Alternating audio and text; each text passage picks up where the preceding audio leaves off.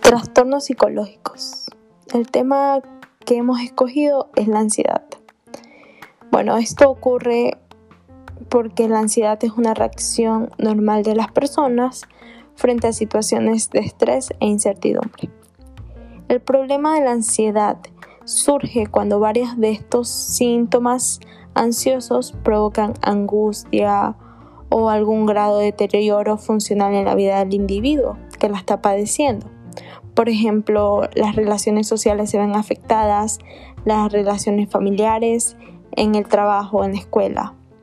Entonces es cuando se diagnostica el trastorno de ansiedad. Bueno, los trastornos de ansiedad conforman una de las patologías más habituales.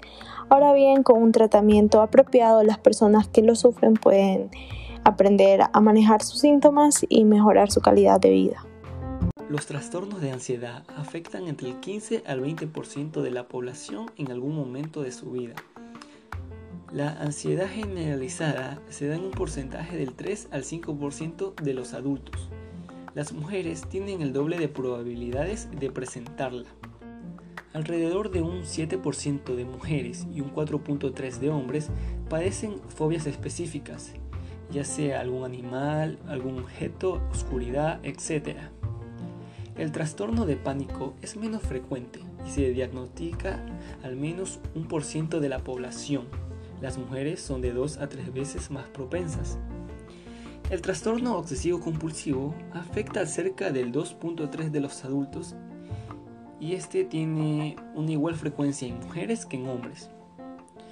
El estrés postraumático afecta por lo menos al 1% de la población eh, alguna vez durante su vida, aunque las personas con mayor riesgo son los veteranos de guerras y estos tienen un mayor índice de suicidio. Para tratar la ansiedad, esta debe llevar un tratamiento farmacológico junto con terapia cognitivo-conductual. Eh, bueno, eh, la razón por la que nosotros elegimos este tema eh, fue porque nos llamó mucho la atención de que es uno de los trastornos más habituales y conlleva varios tipos de tratamientos para poder manejarla.